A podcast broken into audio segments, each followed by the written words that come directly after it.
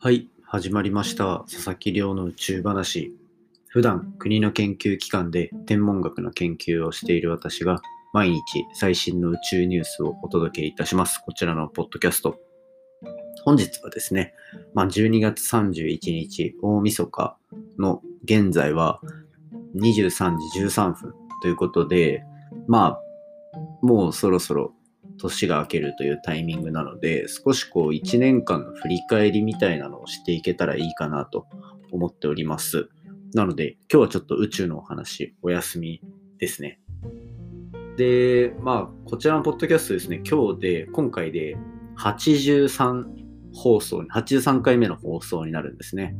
で、まあ、2ヶ月前ぐらいから、2ヶ月ちょっと前ぐらいから、毎日放送をし始めて、まあ、ここまで来たかといった感じですね。で、おかげさまで、合計再生回数は9900回と。いや、年内に1万回行きたかったんですけど、まあ、それは来年のお楽しみに置いておいて、まあ、ここまで毎回聞いてくださってる方、本当にありがとうございます。毎日こう、再生回数とかの数字が伸びていくことで、かなりこう、個人的にも気持ちが楽になるというか、あの非常に励みになっておりました。というのも、まあ最近は、ポッドキャストで何回も話させていただいている通り、毎日毎日、博士論文をずっと作業する、博士論文の作業をするっていうことをしていて、で、そうなると、やっぱり結構大きい壁に何回もぶち当たることが多くてですね、研究をやってると、平気でまあ自分の実力不足もありますが、2ヶ月とか同じ結果をずっと眺めるというか、同じ数式を眺めながら、こうでもない、ああでもないと、こうなかなか目覚ましい進歩がない状態で日々を過ごすことも結構多くてですね。そんな中で、ポッドキャストをこう毎日更新していくと、どんどん聞いてくださる方が増えていったりだとか、あとはまあ、新しく聞いてくださる方、あとは、こう、口コミとかで、面白いです、ちゃんと聞いてます、みたいな話をしてくださると、なんかこう、発信していて、毎日ちょっとずつだけど、進歩してるっていうのが感じられて、すごく嬉しい気持ちになっておりました。なので、こう、自分的にも楽しく続けられたものだったなと思っているので、ぜひこれからも、こう、来年からもお付き合いいただいて、いただけると嬉しいと思っております。で、まあ1月の半ばにはですね、記念すべき100回放送を迎えると思いますので、そこまでぜひ皆さんお付き合いいただけると嬉しいです。まあそこからもどんどん更新していくんですけど、まあとりあえずは100回放送っていうところを目指していきたいなと思っております。で、こういうなんか発信の活動っ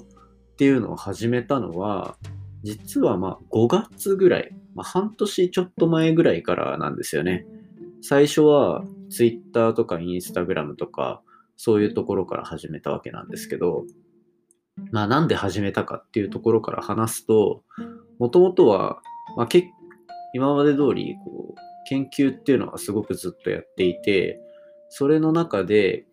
まあ将来への漠然とした不安とか、あとはまあ研究で身につけたこう能力とかをですね、結構外で活かしたいなっていう気持ちも強かったので、フリーランスのこうエンジニアの仕事とかをさせていただいてたんですね。ただ、えっ、と、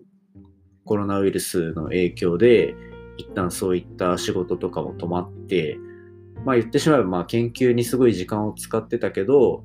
余ってた時間っていうところえーと、仕事に使えてた時間っていうのが余り始めたっていうところがまああったのでそうしたらじゃあ研究にもっと研究自体の力を活かせるこう宇宙の発信っていうのをしていってみようかなと思ってそういうところから始めてみました。で、まあ、正直自分が思っていたよりも宇宙に興味を持ってくださる方っていうのは非常に多いなと思ったのが率直な感想です。まあこう、やっぱり宇宙系の物語とか、まあ映画、小説、アニメとかいろいろあると思うんですけど、そういうのでやっぱり漠然と宇宙への興味がある方っていうのは多くいたと思うんですね。ただ、まあ誰からそういう情報を仕入れればいいかとか、宇宙興味あるけど特にきっかけもなかったなんていう方からですね、こうだんだん方が結構いるなと。なので、こう、まあ、なんか自分の周りを見てるとそこまで宇宙に興味ある人はいないんじゃないかなと思ってたけど、そこはいい意味で予想外だったと。宇宙に興味を持ってくださってる方がいて非常に嬉しかったっていう印象が残ってますね。で、まあ博士課程でこうやって毎日研究するような立場になってくると、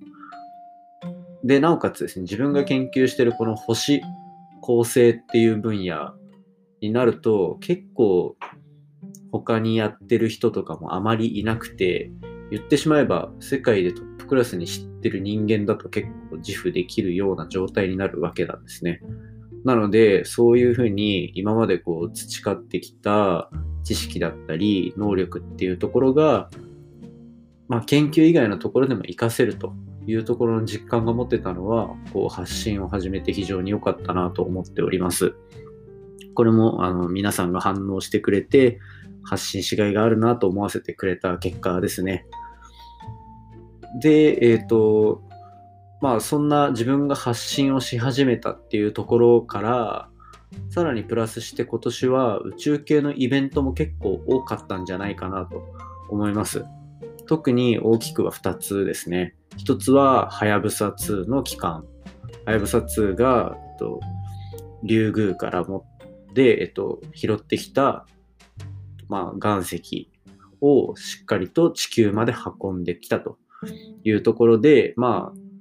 日本の宇宙宇宙開発の力が非常に世界にこう知らしめられたっていうような現象がまあ一つありましたね。あれによってやっぱりこうニュースでたくさん取り上げられて、えっと、またさらに宇宙への関心っていうのが高まったかなっていうのは発信しながら人の反応とかを見てる見てるとすごく思います。で、もう一つは、もう一つの大きい宇宙のイベントで言うと、やっぱり民間ロケット、スペース X が、えっと、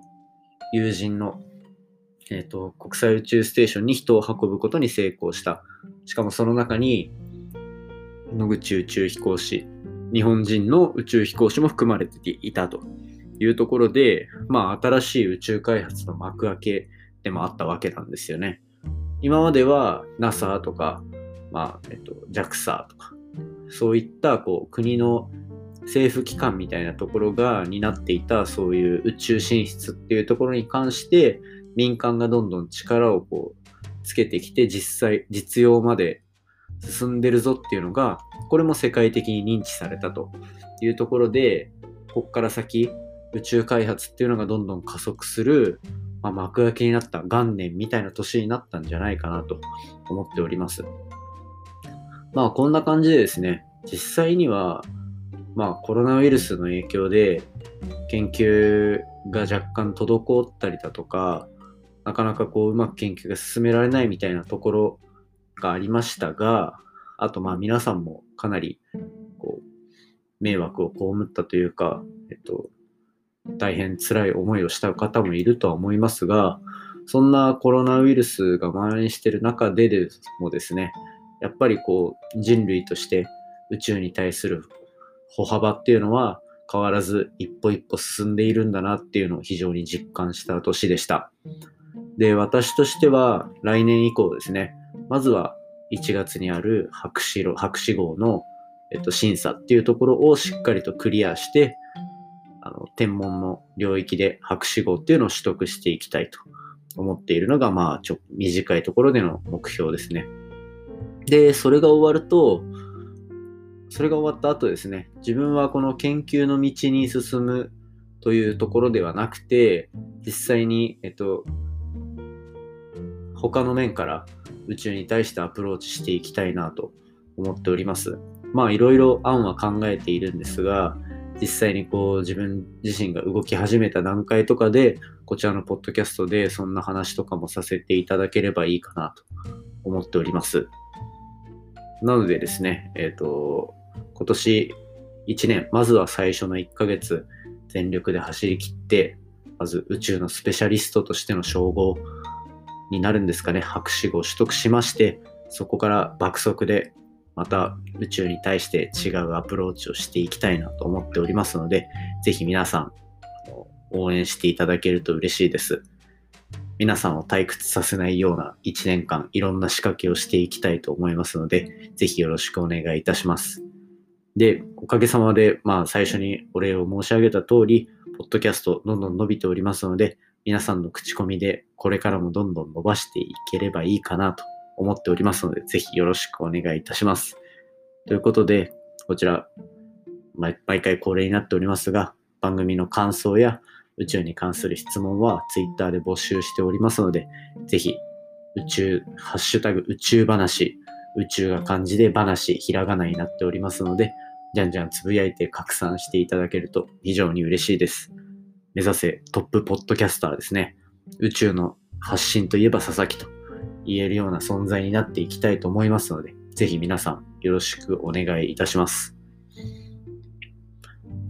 で、まあ、来年の佐々木に期待だぞっていう方はぜひですね、お手元のポッドキャストアプリでフォロー、サブスクライブしていただけると嬉しいです。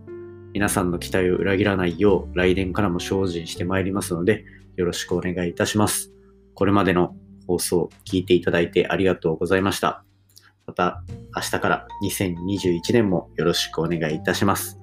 それではまたお会いしましょう。さようなら。